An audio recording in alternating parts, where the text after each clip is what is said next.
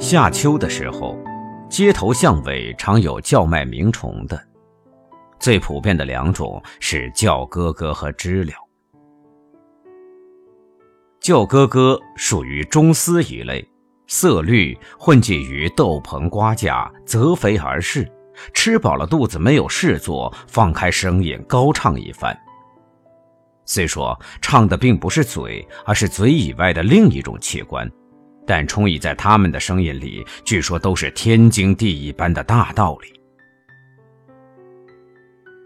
就因为是大道理，所以那么玄妙，那么不可理喻。我们全听不懂。生在同一世界上，同为万物之一，但他们是他们，我们是我们。他们所唱的是本身利益，和我们没半点关系。他们唱着，从早晨到夜晚，又从夜晚到早晨，所唱的终是这一套。似乎天之所以生叫哥哥，就是使他们唱，使他们无避于大众的高声的唱。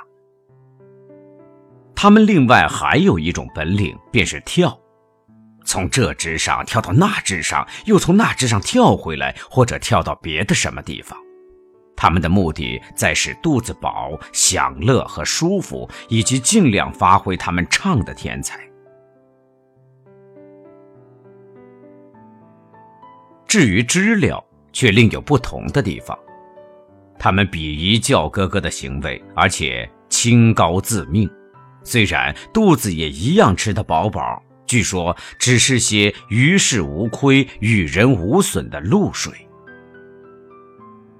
知了喜欢把赭灰色的身体隐在树干里，放出正人君子般雍容的架子，冷笑别人昏聩贪吝。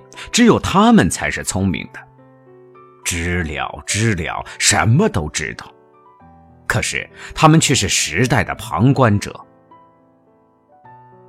为着妒忌叫哥哥的得居肥脂，他们也常高声叫唱，那是另一种声音，另一个调子，唱来像是更为动听似的，然，也只是唱唱而已。